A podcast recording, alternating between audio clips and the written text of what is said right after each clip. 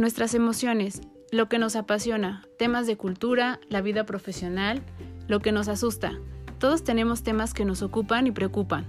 Cada semana hablaremos acerca de un tema distinto en Pretextos para un café. Aprenderás de los expertos con los que hablaré y podrás encontrar recursos, ideas e inspiración para tu crecimiento personal. Yo soy Claudia García, ve por tu café que ya vamos a comenzar.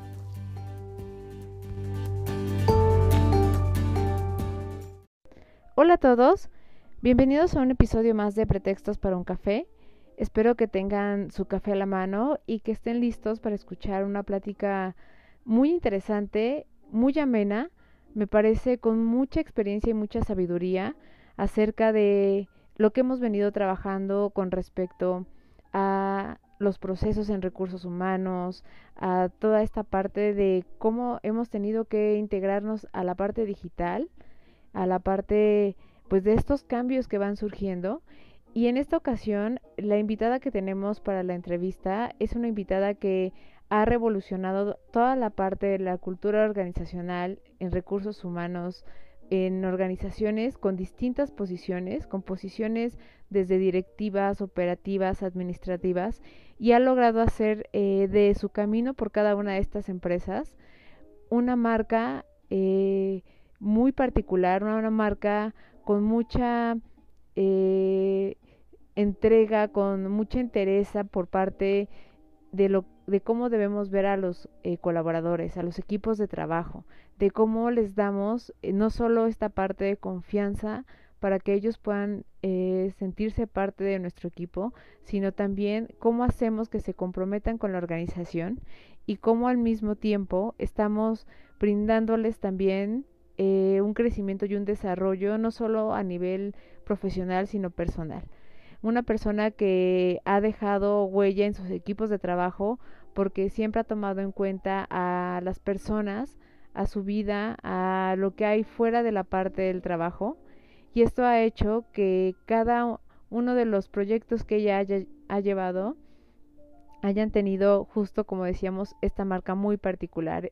Hemos aprendido muchísimo de ella. Yo espero que ustedes al escucharla aprendan también mucho acerca de todo lo que tiene que decirnos y principalmente que pues bueno eh, aprendamos a, a ver cómo no es tan peleada la parte de los datos duros que a veces tenemos que manejar de esta parte de procesos que no son movibles que tienen que ser eh, de cierta forma y con cierta estructura porque esto es lo que nos permite que las cosas salgan bien y que tengamos eh, los resultados esperados pero que también hay otra parte que la misma digitalización nos ayuda para darle, si nos ponemos creativos, una parte a, de crecimiento a las habilidades blandas, a estos skills que se necesitan cada vez más y que van cambiando de acuerdo a las generaciones, a las organizaciones, a la cultura de estas organizaciones y también a,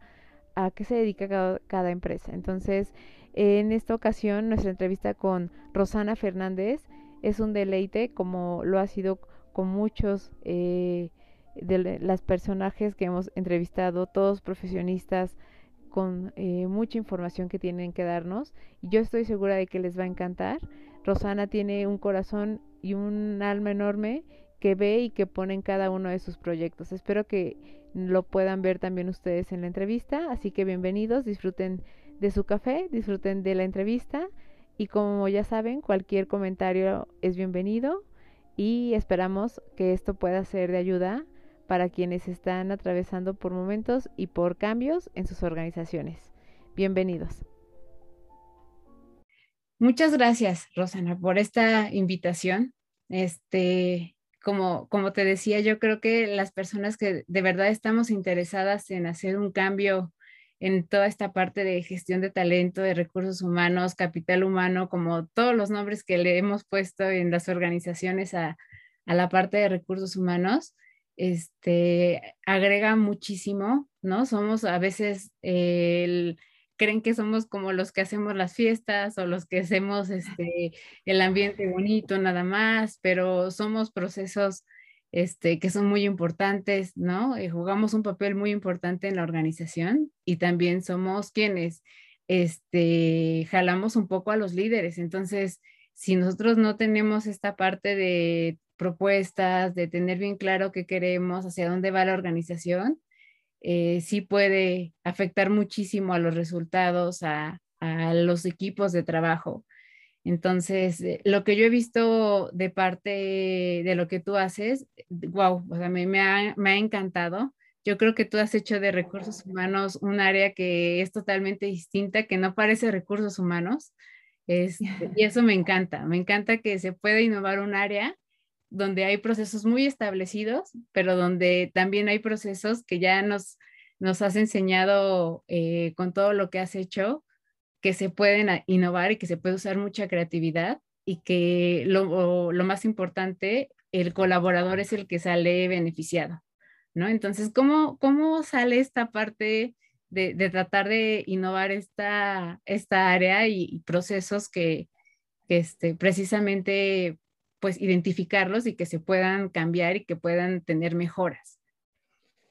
Bueno, muchísimas gracias Claudia, primero por la invitación, por poder estar contigo y, darme la oportunidad de explicar un poco más también mi, punto de vista sobre la gestión de recursos humanos y efectivamente creo que un punto de vista algo diferenciador, em, porque sí soy de las que de verdad piensa que trabajar con personas es, una, fortuna, ¿no? somos, somos afortunados, es lo mejor, sin eso no hay absolutamente ningún tipo de negocio que funcione en este mundo. Por lo tanto, trabajamos creo que en lo más básico y lo más importante y lo que a veces eh, las empresas olvidan, ¿no? Y bueno, esa es, mi pasión y esa es mi, lucha eh, después de muchos años como directora de recursos humanos en multinacionales de todo tipo. Y yo creo que eso es lo que haber vivido diferentes experiencias me ha hecho eh, pues, trabajar los procesos de una forma más creativa, ¿no? Para, para vivir experiencias nuevas también tiene mucho que ver con mi, forma de ser.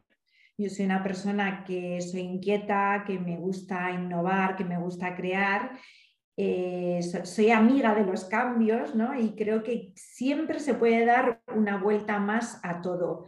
Eh, incluso aquellas cosas que pensamos que son procesos establecidos y que no se deben de cambiar y, que eh, funcionan bien como están, pues a mí siempre me parece que hay que tratar de, buscar esa vueltita y hacer que las cosas bueno, pues, cambien, no resulten aburridas, no pierda el interés la gente. Y sobre todo cuando hablamos de procesos que suena algo como muy eh, metódico y que llega ¿no? también eh, a quizás aburrir y a perder el interés las, las personas. Aparte, creo que vivimos en un mundo en el que el cambio está presente en, todo lo que hacemos constantemente, incluso más allá de lo que nosotros podemos eh, predecir o, gestionar, ¿no? como ha sido el año pasado la terrible pandemia que hemos vivido y como, todo ha cambiado a una velocidad de vértigo.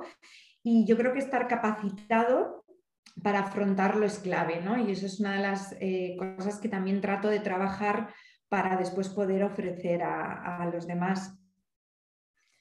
Y lo que yo he visto es que creo que es valiosísimo porque la gente no solo es como, eh, ah, bueno, ¿no? Es una nueva manera de, llevar a cabo eh, mi trabajo aquí, sino lo pueden llevar también a su vida, que creo que ese es un, es un plus y muy importante, ¿no? Que, puedas eh, darles esta eh, opción de tener o, desarrollar esta habilidad de hacer las cosas de una manera distinta, de estar preparados al cambio. Como tú bien lo decías, si de por sí todas las organizaciones siempre están cambiando constantemente, eh, pues bueno, el año pasado nos enseñó que hay cosas que no nos imaginábamos que teníamos que hacer, que las tuvimos que forzosamente y entre este entre que lo hacíamos bien o mal, pues eh, ahí lo, fuimos llevando, pero yo creo que la gente que lo vive justo en, su organización y que de verdad sí se lo lleva como,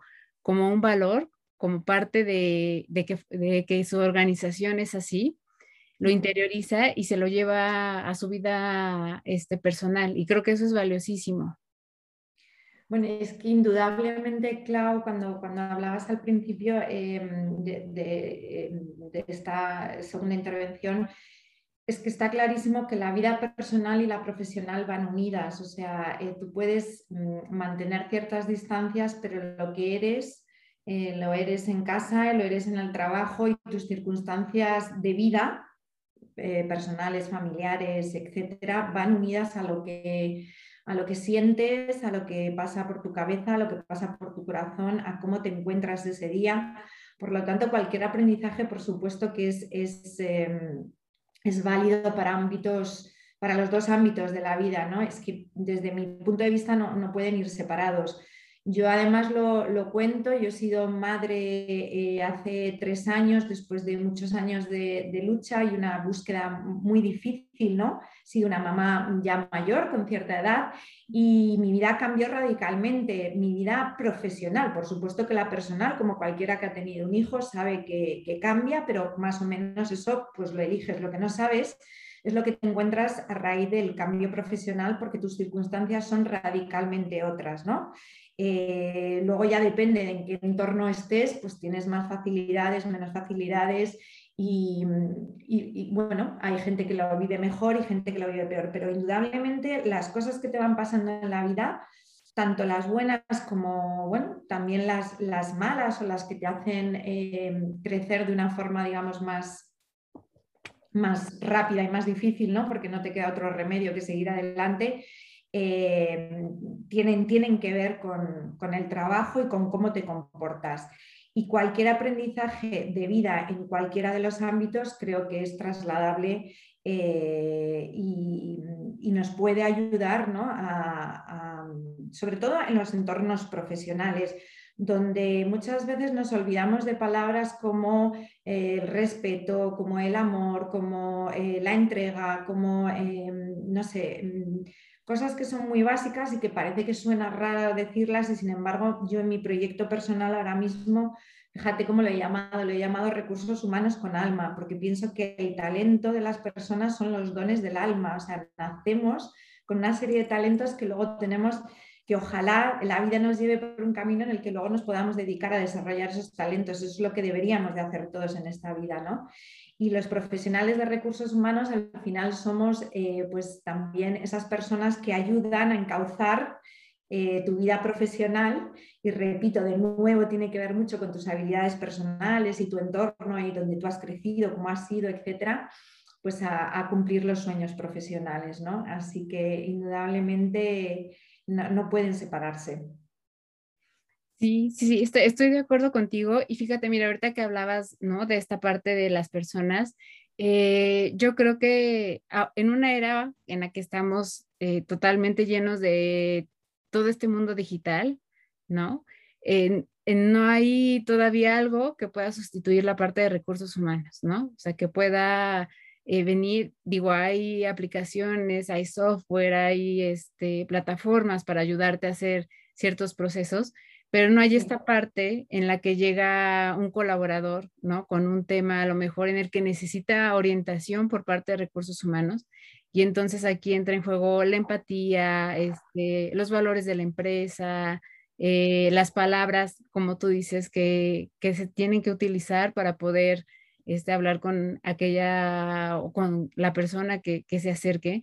Y lo que yo creo que hemos perdido mucho en recursos humanos ha sido este, el sentido común. Yo me he dado cuenta mucho cuando estoy de repente con las empresas que algo que es tan básico este, como el sentido común, de repente lo pierden. Quieren hacer todo este, tan como en el proceso que de repente es como de, oye, y si hubieras hecho esto al inicio y hubiera cambiado toda la fórmula. Entonces, de repente esta parte digital o parte de, de que todo es como un mecanismo, nos hace perder esa parte tan humana que, digo que yo veo que es el sentido común y, y, la parte de la empatía, que es, que es la parte fundamental, ¿no? De, alguien que trabaja en, un área de recursos humanos. Bueno, que todos tendríamos que tener, pero en recursos humanos más porque tratamos con todos, ¿no? Mm. Yo creo que hay que coger lo, bueno ¿no? de todas las cosas. La parte de digitalización, yo en los últimos años he tenido que especializarme sobre todo en procesos digitales en todo lo que tiene que ver con cultura y engagement, ¿no? que suena como, como raro por lo que tú estabas contando y daba clases en un máster precisamente de esto. Creo que hay que coger la parte buena de lo que la profesionalización de los recursos humanos nos puede dar eh, lo digital, que es eh, pues, eh, o simplificación de un montón de procesos y cosas que, con las que antes no soñábamos, ¿no? como eh, tener y manejar datos para, para entender el talento de nuestra organización, elegir qué personas, en qué momento, qué habilidades tienen. O sea, es un mundo que realmente yo hoy en día eh, pienso que cómo lo hacíamos antes, o sea, cómo trabajábamos todo esto sin tener eh, toda esa suerte que hoy tenemos de manejar los datos en el mundo digital. Pero por otro lado, obviamente, si te dedicas a las personas, hay una parte que es puramente, pues lo que decíamos, del alma, que, es imposible sustituir por muchos procesos de digitalización que tengamos en la compañía. Yo creo que las multinacionales en general, que es un poco quizás donde yo más experiencia tengo en lo, eh, digamos que en, lo que he venido viviendo en los últimos años, eh, eran un poco lo que decimos café para todos, ¿no? Procesos que eran iguales para todo el mundo. Y sin embargo, creo que la mezcla de las dos cosas que hablamos, la digitalización nos permite entender que no todo el mundo tiene las mismas necesidades, ni los mismos gustos, ni, quiere las mismas cosas, y la digitalización, en tener eh, datos, te permite después hacer cosas diferentes. Me explico. Creo que antes, por ejemplo, las políticas de reconocimiento, de remuneración, cualquier política de recursos humanos eran iguales para todo el mundo, ¿no? Pongo seguro médico a todo el mundo, pongo eh, tal medida para, para absolutamente todo el mundo. Creo que hoy en día tú eres capaz con los datos de eh, registrar y entender que tienes personas de diferentes edades, con diferentes eh, ambiciones en la vida, gente joven que quiere eh, ser nómada, no, no, estar siempre establecida en su misma empresa, gente más mayor con hijos que quiere hacer intercambios, campamentos en verano, no sé, te pondría mil ejemplos eh, de, cosas que ahora eh, tú puedes estudiar y puedes hacer que los beneficios de engagement que una empresa da al fin y al cabo para las personas, para retener el talento, que es de lo que se trata, pues eh, puedan ser más a medida. ¿no? Y esa es la combinación de los dos mundos, que yo creo que es, bueno, a mí me fascina, me parece alucinante, pero siempre sin perder esa parte de los recursos con alma que decíamos y de que las personas eh, somos un todo de lo que es esa vida personal, esa vida profesional, de lo que nos pasa en el día a día, de las alegrías, de las penas, de las enfermedades, de la cantidad de cosas que rodean, eh, pues mm, eso, el corazón y, la vida de una persona, ¿no? Eso no lo podemos olvidar y que, hay que estar ahí, escucharlo y atenderlo. Oye, ¿y cómo, cómo haces? Aquí en México pasa mucho que este, en las organizaciones, cuando van creciendo, eh, le dan oportunidad a, los colaboradores que ya están a que puedan tener posiciones ya con gente a su cargo, ¿no? Pero eh, estas transiciones de repente se dan muy abruptas, eh, es decir, es a partir de esta fecha ya, ya vamos a anunciar que tú vas a ser el líder de tal equipo y como que no hay una preparación este, la gente un poco va entre el miedo y no lo dice y creo que no va tan preparada para, para ser líder o para este, ser responsable de un equipo. Y de repente son los que sufren mucho cuando tienen estos procesos en los que hay que innovar y que hay que transmitir, este, eh, que hay cambios, que van a haber eh, nuevos procesos y demás. Y son los que más sufren y no porque no quieran o no sepan, sino porque son novatos, ¿no? Y porque no, no hay quien les, les dé esta introducción a, a, este paso. Este, en este caso, ¿qué nos podrías recomendar? En México pasa muchísimo, incluso eh, eh, hay un nombre por ahí, ¿no? Que es que eh, nosotros decimos mucho que es soy jefe sin el sin este como sin el nombramiento por llamarlo así porque y a veces ni los mismos, eh, ni el mismo equipo lo reconoce porque no hubo una transición adecuada, no hubo una comunicación este, eh, por parte de la organización que, que, lo hiciera de una manera formal, etcétera. Entonces, ¿qué, podrías recomendarnos en, ese? Bueno, ahí puede haber mil factores, Clau, que, obviamente habría que analizar. Yo sí creo que también eh, me gusta hablar de lo que he vivido muchas veces en, en las organizaciones. Promocionamos a personas o les damos efectivamente un cargo pues de responsable de equipos o de cualquier cosa sin estar preparados. Y cuando fracasa la persona, mm, pues le echamos la culpa a esa persona, ¿no? Y me parece que estamos tremendamente equivocados. Creo que es responsabilidad de la empresa y de la dirección de la empresa cuando toma esa decisión darle las herramientas adecuadas para que esa persona se forme correctamente en esa nueva posición. Eso es, eh, te diría, como el a del ABC, ¿no? O sea, el paso número uno, o sea, si promocionas a alguien, eh, asegúrate de que sus nuevas responsabilidades, de que sus nuevos objetivos y de que eh, todo lo que representa eh, algo nuevo y un reto para esa persona, le vas a ayudar y le vas a acompañar en el camino. Y es completamente y tremendamente injusto cuando dejas a alguien y te crees que por, eh, no sé, ciencia infusa, de repente va a aprender a ser jefe, ¿no? Creo que también hay otro aspecto muy, muy importante y es que eh, precisamente los eh, managers o los jefes que existan en la organización son personas que deben de ir trabajando en sus equipos este tipo de habilidades para cuando se produzcan promociones, ¿no? Creo que los jefes todavía tienen mucho que trabajar en la cultura del delegar, eh, del saber delegar, de tener una comunicación abierta y direccional con las personas de tu equipo, de ser un generador, eh, no generador de ideas tú como manager, sino de que tu equipo le invites a generar ideas constantemente. No sabes la cantidad de ideas eh, que a veces salen de, personas completamente insospechadas a las que nunca les han dado la oportunidad de hablar y de decir qué piensan. Em, y además creo que también debe de dejar de, em, de existir ese, ese castigo ¿no? cuando te equivocas. Yo soy muy fan de equivocarme y soy muy fan de contarlo y es que no me importa nada, porque si no me hubiera equivocado en esta vida tantísimas veces, pues no hubiera aprendido lecciones tan tan importantes que me hacen ser la persona y la profesional que soy, soy hoy en día. Algo que a mí me funciona eh, y me gusta mucho con los equipos es eh, plantearles que mm, cuando existe o se encuentran un problema o algo que les inquieta, no vengan a su jefe o a su superior simplemente con el problema, sino vengan con tres soluciones, por muy peregrinas y locas que puedan llegar a ser. Cuéntame qué te pasa y tráeme tres soluciones. A lo mejor no vale ninguna de las tres, a lo mejor vale una de ellas, las analizamos juntos, pero vemos, no vengas solo con el problema, o sea, acostumbrar a los equipos a tomar esas decisiones, a no tener miedo a dar ideas, a, generar posibles soluciones eh, y toma de decisiones, creo que es preparar el camino de esas personas que después son los futuros líderes y futuros jefes, ¿no? Y repito, esa idea que me parece tan injusta de no acompañarles en el proceso, eh, creo que hoy en día hay mil herramientas, mentoring, coaching, eh, todos los eh, anglicismos que podamos y americanismos que podamos imaginar en el mundo de los recursos humanos como para ser conscientes de esa responsabilidad y, ayudar y no dejar solas a las personas en el camino.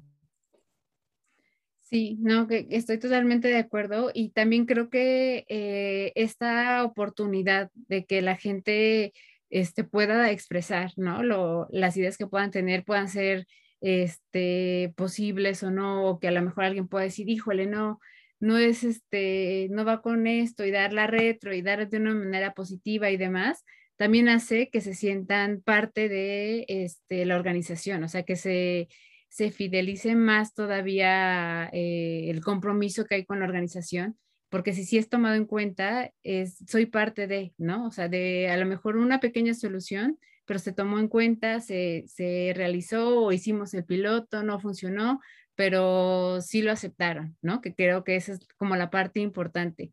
Eh, en la parte justo que tú decías del reconocimiento, que, que, yo creo que es importantísimo, como tú decías, estamos muy acostumbrados al reconocimiento de eh, no sé, eh, un tablero de comunicación y entonces ponemos el colaborador del mes y tal y así, y, pues hay gente que ya no voltea a ver el tablero.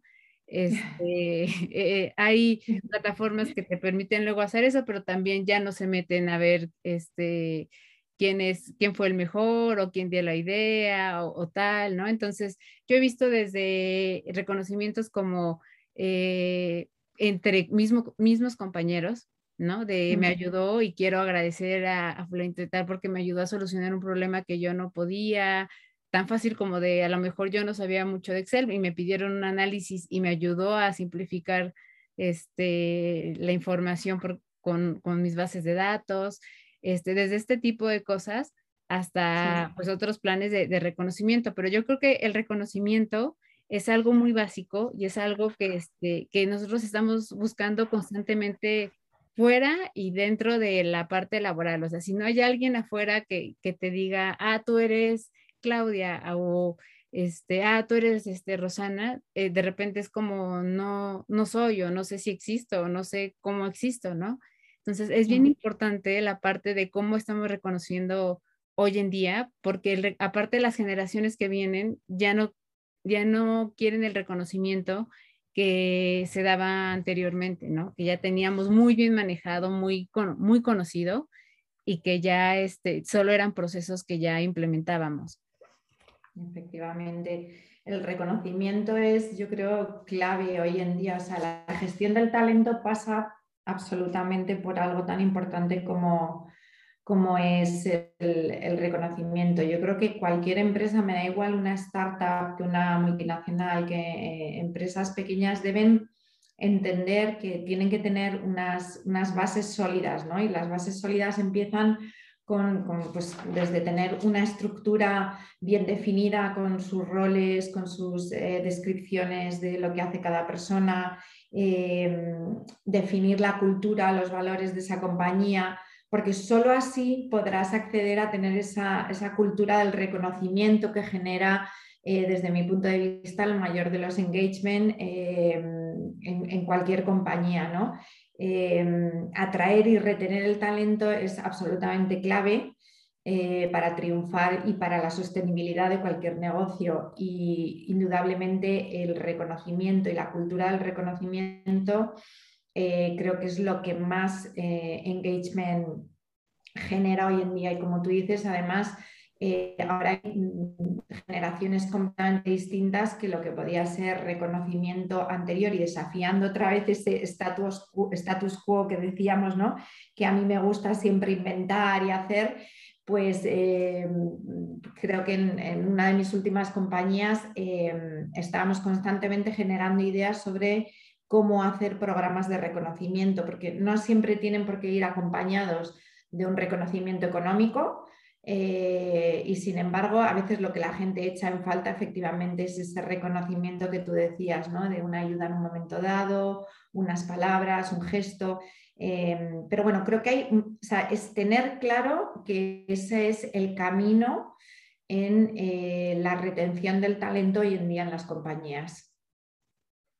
Y el reconocimiento también de, que tienen una vida, ¿no? O sea, yo lo veía en, en alguna organización, este, comencé en la parte de reclutamiento, que justo comenzó como una startup, y entonces me tocaba hacer de todo, reclutar, capacitar, este, eh, hacer de, todo, hacer expedientes y demás. Y conforme fue creciendo la empresa, eh, tuve la oportunidad de ya pasarme a la parte de cultura y entonces la mayoría de la gente me tocó en su momento reclutarla. Y cuando yo les preguntaba acerca de la parte personal de, ¿eres casado? ¿Tienes hijos? y demás, no era como solo para, para ponerlo en el currículum, sino para así identificar justo como tú dices, que todos tenemos necesidades diferentes, ¿no? No es lo mismo alguien que es soltero y que entonces este, sus bonos los quiere para viajar a lo mejor o cosas así, a quien los quiere para invertir para la escuela de sus hijos o para la salud de sus papás, etcétera. Entonces, cuando eh, implementamos eh, la cultura, porque no teníamos cultura y la implementamos, eh, de repente saludaba a la gente que ya no teníamos contacto porque estaban en diferentes sedes y los saludábamos y le decía, oye, este, ¿cómo está tu esposa? ¿Cómo están tus hijos? ¿O cómo están tus papás? Se sorprendían un poco como de, ¿cómo te acuerdas de tal, no? Entonces, esa parte también es muy linda porque creo que es también como reconocer a la persona, no como colaborador, sino como de, sé que de afuera tienes una vida y que eh, tú vienes aquí eh, a, trabajar, a, así desarrollar tu parte profesional, pero también para este, dar, eh, darte una buena vida con la familia que tienes afuera, ¿no? Entonces, pues, tú también lo exactamente igual, es que no, no, puedo estar más de acuerdo. Em, y es, es, lo que decíamos antes, ¿no? De, de la vida profesional y personal, que, que es que no, no, pueden ir separadas. Todos tenemos eh, una vida después cuando salimos de trabajar, antes de entrar a trabajar, y, y no reconocer eh, o, o, no importarte qué es lo que le sucede a tu colaborador en su día a día, yo creo que es un grandísimo error.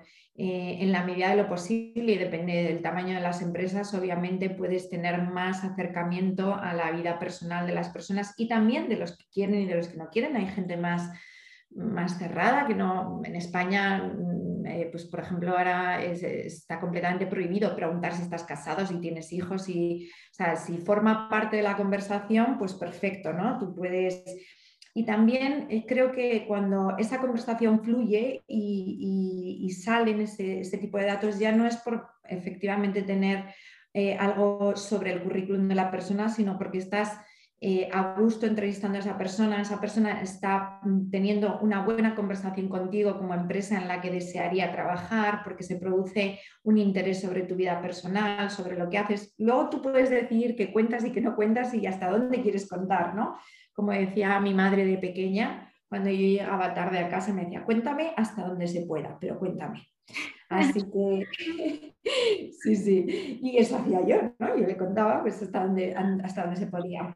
Pero me parece fundamental y, además lo que tú dices, lamentablemente en la vida eh, no siempre es fácil y las circunstancias que pueden rodear eh, excepcionales o, los, los, giros que tenemos que hacer en recursos humanos a veces por ayudar a personas o entenderlas frente a estas circunstancias excepcionales son, eh, son clave en la gestión de los recursos humanos porque es que estamos hablando todo el tiempo de personas, personas con un corazón eh, y con unos sentimientos. Y obviar eso para mí es, eh, es completamente erróneo.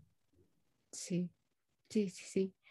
Oye, hablando justo como de la parte humana y muy humana, yo, yo creo que a mí siempre me funciona este, cuando de repente eh, veo que son grupos muy herméticos, ¿no? Que son de los que esperan a que otra persona participe antes de, de ellos porque les da pena o miedo o algo así, siempre me funciona este, contar algo personal acerca de mí o contar un error mío, ¿no? Y entonces te ven con otros ojos, te ven como de, ah, ¿no? También este, se equivoca, no viene aquí a decirnos, ah, las cosas hacen así y es la experta, sino para, viene a contarnos a partir de todo lo que ha vivido y así, qué es lo que este, quiere que evitemos para que no nos equivoquemos.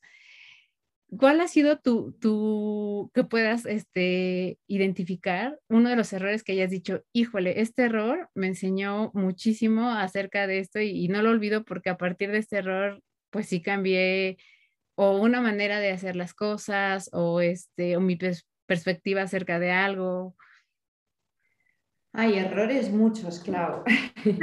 y con lo que contabas, eh, por ejemplo, en, el máster en el que daba clase a directivos de grandes empresas, me, imponía mucho ¿no? esa apertura del máster, en donde venía gente pues, que eran eh, CEOs, directores generales de grandísimas empresas. ¿no? Y yo decía, bueno, yo vengo aquí a contarles cosas que no sé si les van a interesar o no, pero efectivamente también habría, eh, pues con una, con contando un poco quién era yo, ¿no? Mi vida, eh, qué me gustaba hacer, pues que me gusta el yoga, que me gustan las cosas bonitas, que me gusta leer.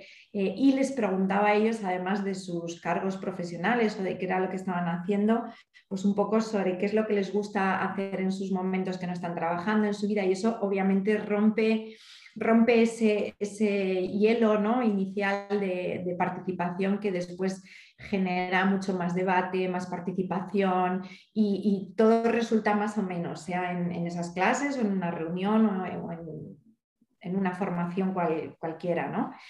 Em, Y precisamente lo que dices de los errores fue en una de esas clases cuando yo estaba contando las bondades de una empresa en la que trabajaba y que bien habíamos hecho un montón de cosas, ¿no? De la expansión de la compañía, del plan estratégico, de un montón de políticas que habíamos implementado, etcétera. Y de repente alguien me dijo, oye, pero algo habréis hecho mal, ¿no? Porque es que yo te estoy aquí oyendo desde hace una hora y es que todo es tan fantástico que no me lo creo.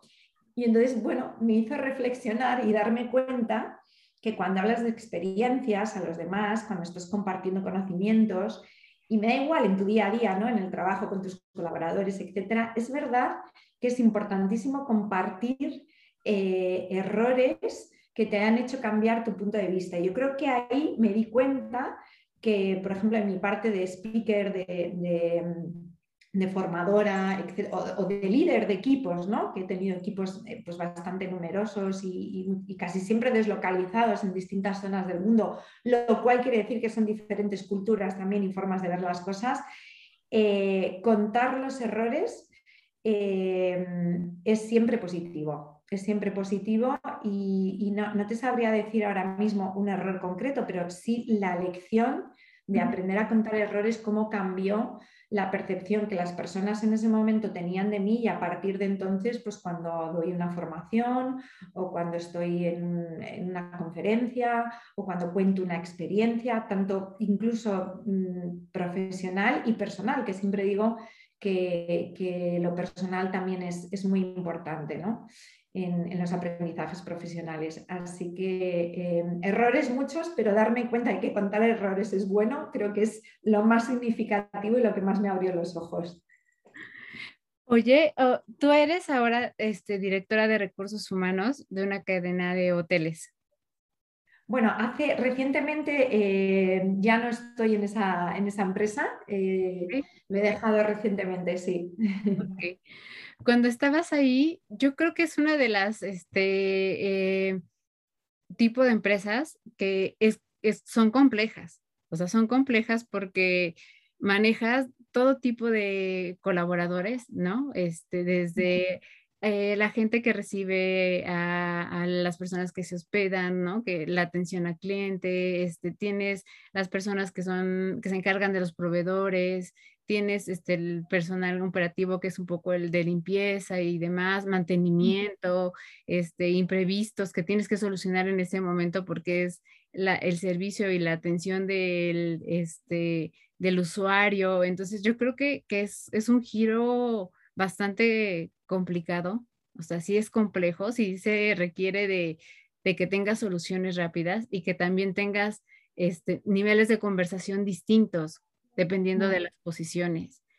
Eh, ahí cómo te fue, porque yo creo que sí es, sí es distinto a cuando manejas solo personal administrativo o solo personal operativo. Aquí tenías una combinación de todo. Bueno, no solo en este trabajo recientemente, porque también en mi experiencia anterior en San Miller, por ejemplo, era un trabajo donde eh, pues tenía mucha relación con los directivos internacionales, pero a la vez tenía que ir a la fábrica, eran dos fábricas de cerveza, y hablar pues, con la gente que estaba allí, ¿no? produciendo la cerveza o limpiando la fábrica, o bueno, mm, pues lo mismo. Yo creo, yo la suerte creo que es pues precisamente poder hablar con todo tipo de colectivos y poder escuchar todas las opiniones. Creo que no puedes em, ser una directiva que vive en el mundo de los directivos sin más. Creo que lo enriquecedor precisamente es tener la capacidad, las ganas y prestar la atención a cualquier eh, tipo de, puesto en la organización eh, para entender su día a día.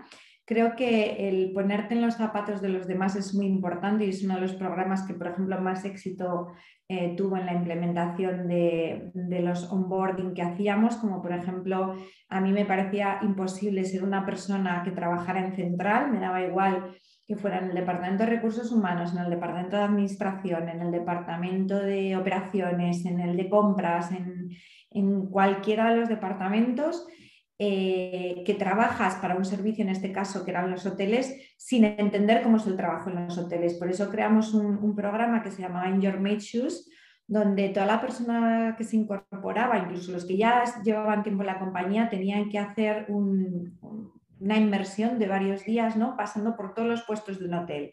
Es decir, tenías que hacer tu check-in al llegar eh, como cliente y entender el lado del cliente, pero además pasabas unos días donde dabas desayunos, estabas en recepción, eh, ayudabas a la gente de mantenimiento, a la gente de eventos, em, cualquiera de las posiciones que hay en un hotel para que entiendas que es de verdad la atención al cliente y el servicio, porque me parece imposible que desde unas oficinas centrales eh, puedas entender cómo es el trabajo de tus compañeros, que al final es el negocio, que es eh, el que nos da eh, pues, la sostenibilidad ¿no? a todos y paga las nóminas al final de mes, etc.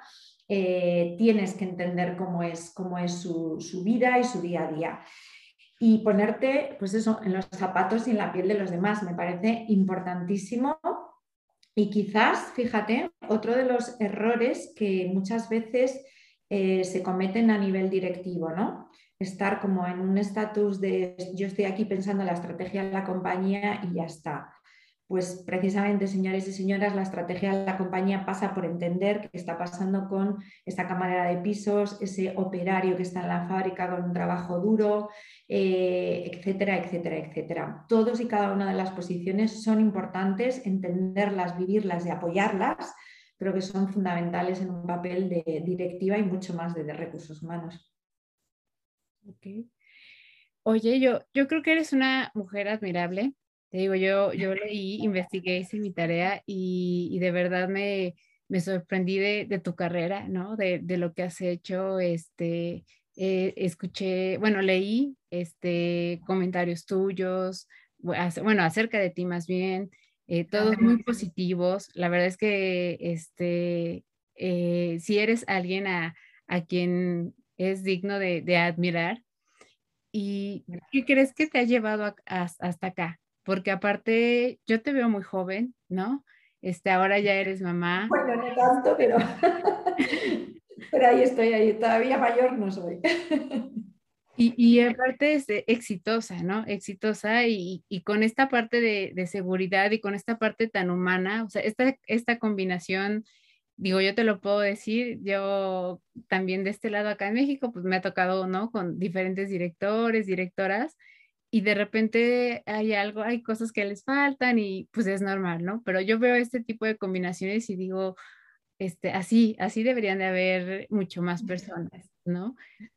cómo, ¿Cómo crees que haya sido, qué crees que haya sido lo que te, te ha llevado hasta esta parte de éxito? Porque yo creo que este, eres una mujer muy talentosa y con mucho este corazón y con mucho, mucha esta parte de, de, la gente, ¿no? Se siente, hasta acá se siente la parte de la conexión con la gente. Pones una sonrisa inmensa, muchísimas gracias. Eh, mira, yo creo, Clau, que es tan fácil como mi modelo Em, ha sido siempre mi madre. Mi madre falleció hace muchos años ya y era, yo siempre le he dicho, una mamá trabajadora, muy presente como madre de cinco hijos, además, que me quedé sin saber su fórmula mágica, siempre lo cuento y digo, ¿cómo lo hacía? No, no pude preguntarle, ¿no? Pero creo que me inculcó eh, pues los valores fundamentales de, lo que soy hoy como profesional y como persona. Em, eso para mí es como el número uno, ¿no? Mm, y, bueno, precisamente hoy, mira, hace 30 años que, mi madre no está con nosotros, así que es un día especial para mí y, este homenaje pues a ella, porque creo que lo que soy es, fruto de lo que ella hizo conmigo. Eh, pero también eh, creo que es la suerte de dedicarme a lo que me gusta y creo que es eh, la suerte de creer que mm, las mujeres en este mundo estamos también para ocupar posiciones en la toma de decisiones en los negocios eh, y, donde nos pongan, porque creo que es hora de, que, bueno, pues, eh, haya muchísima más visibilidad femenina en los puestos de dirección. Y creo que eso lo siento como, algo importante eh, y uno de los valores que defiendo y que a lo mejor me, me da esa seguridad ¿no? y ese aplomo a la hora de hablar eh, por supuesto las experiencias vividas, pero decir, pero estoy aquí con muchas anécdotas de mi pasado, como ser en pleno siglo XXI la primera mujer de un comité de dirección que solo había habido hombres, bueno, pues me tocó vivirlo y lo viví fenomenal y, fue una experiencia eh, fabulosa, pero son cosas que te forjan y te hacen ser lo que eres. Em, pero también es verdad que adoro mi trabajo, adoro las personas, me gusta la relación, me gusta la comunicación y, lo vivo de forma plena y satisfactoria y contenta y feliz, ¿no? Y bueno, pues probablemente eso, esa mezcla es eh, la que hace que sea como soy. Oye, pues mira, este, como tú bien lo dices, eh, justo el día de hoy, pues un homenaje a, tu mami porque hizo un muy buen trabajo contigo, ¿no? Este, yo creo que, que de verdad, y lo digo de, de, corazón, es la primera vez que tenemos el contacto viéndonos, ¿no? Siempre han sido mensajes cortitos y corriendo y demás, y yo siento hasta acá de verdad el, compromiso que, este, que tú me expresas hacia lo que tú haces. Eh, veo en, tu cara este, la, sonrisa cuando me hablas de, las personas. Entonces, yo creo que se necesita más de esto en las empresas. Este, más de permear esto en recursos humanos con los líderes porque se contagia, ¿no? Si los líderes no, no, este, no llevan a su equipo, pues difícilmente lo que salga de recursos humanos eh, se puede llevar a cabo, pero con una personalidad. El positivo, perdona que te interrumpa, es absolutamente contagioso. Es como la risa, ¿no? Es contagiosa y el liderazgo positivo es contagioso. Debería de haber vamos, muchísimo más liderazgo positivo y más aprendizaje sobre él en las empresas. Cambiaría muchas cosas. Sí, sí, yo también creo que, que a veces no es el equipo, ¿no? Es quien lo liderea y a veces no es que no quieran o sean grinch, sino les faltan algunas eh, desarrollar algunas habilidades, fortalecerlas más y este y definitivamente son quienes jalan el, el, barco, pero yo creo que con una personalidad como la tuya, este facilita, porque creo que eres alguien que representa confianza también para que la gente se pueda acercar. Eso es muy muy bueno y lo sabemos, ¿no? En recursos humanos, este de repente hay, hay, empresas donde recursos humanos da miedo, ¿no? Donde dicen, ay, este, ya viene recursos humanos o cállense porque, ¿no? Eh, va pasando alguien de recursos humanos o algo así. Entonces, este, a mí me da muchísimo gusto conocer gente como tú, este, gente con, con, esta personalidad tan, tan bonita que se le puede aprender mucho. Digo, en tan pocos minutos nos has dado este, muchísimo. Y para terminar, a mí me gustaría preguntarte, ¿qué, eh, consejo le puedes dar a una empresa ahora que están haciendo muchas startups, ¿no? Y que se están comenzando a formar sus áreas, empiezan siendo poquitos y comienzan a, tener sus áreas de recursos humanos. ¿Cuál es eh, una o, o las principales cosas de las que no se tienen que olvidar al iniciar su área de recursos humanos?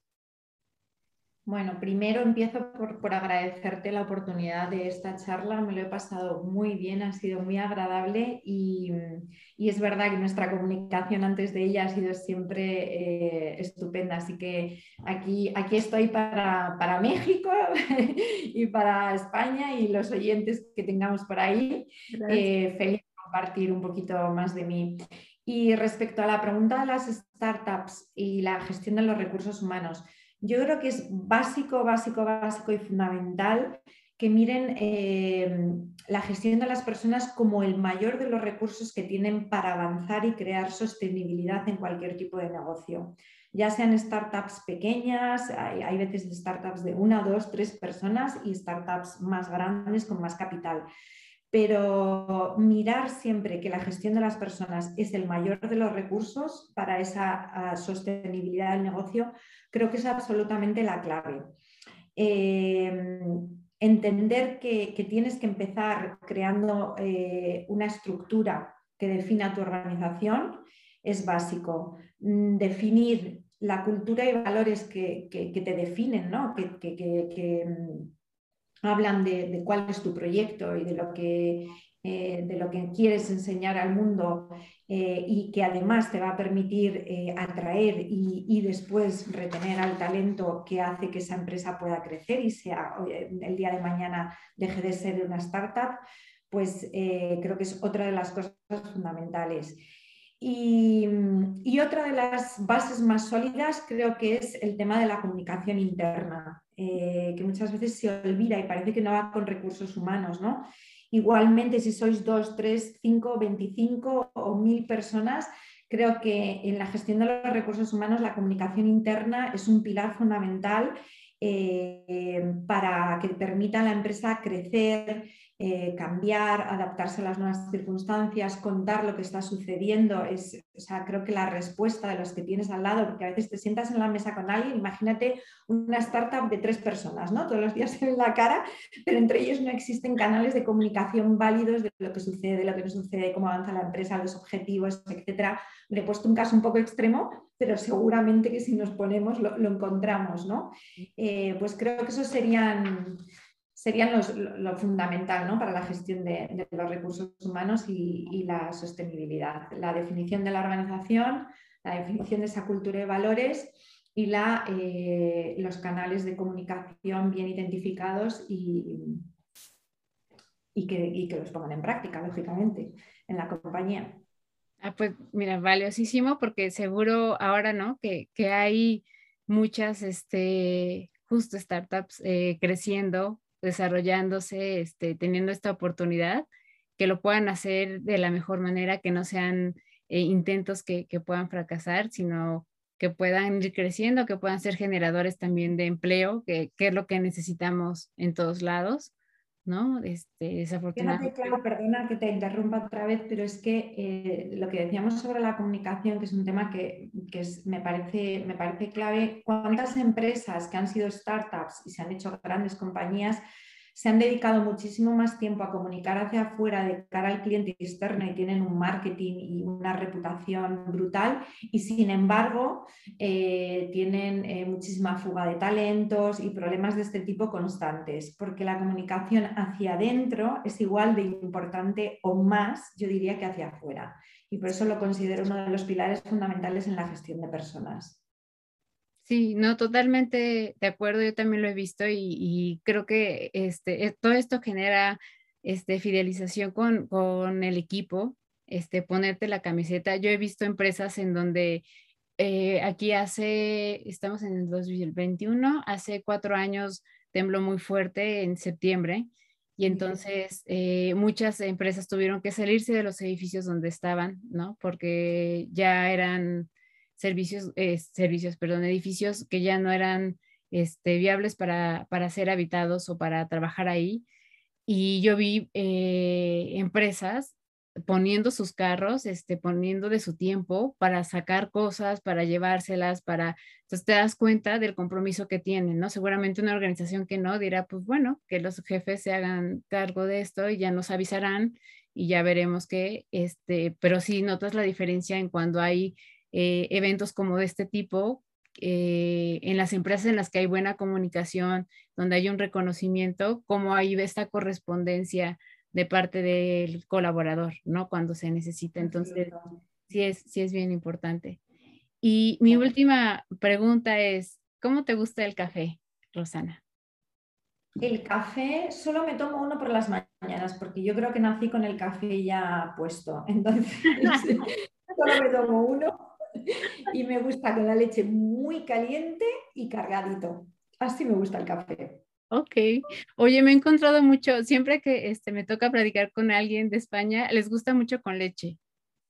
Sí, yo solo no, tiene que ser con, leche y muy calentita.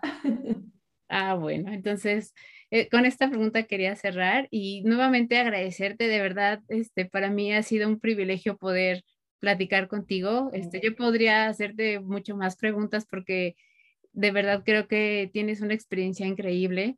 Este, te felicito por, por, lo que has hecho, porque de verdad se nota que lo has hecho con, con convicción, con, este, con estas ganas de agregar valor ¿no? de, a, a lo que tú haces.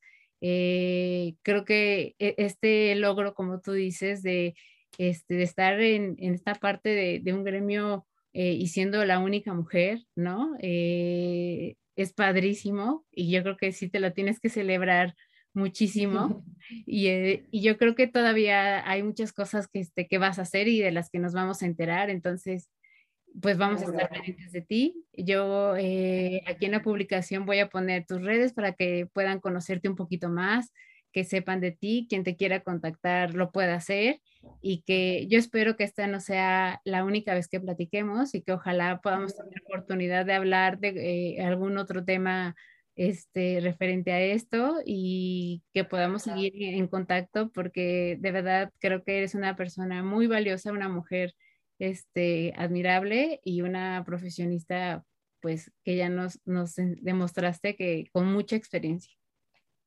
Gracias a ti por, la, por el programa también y por, por tu iniciativa porque es eh, creo que fantástica. Enhorabuena. Muchísimas gracias. Entonces, pues estamos en contacto. Muchísimas gracias. Que tengas linda noche, tarde allá y acá, pues, día. Bye. Igualmente, muchísimas gracias. Encantada. Adiós.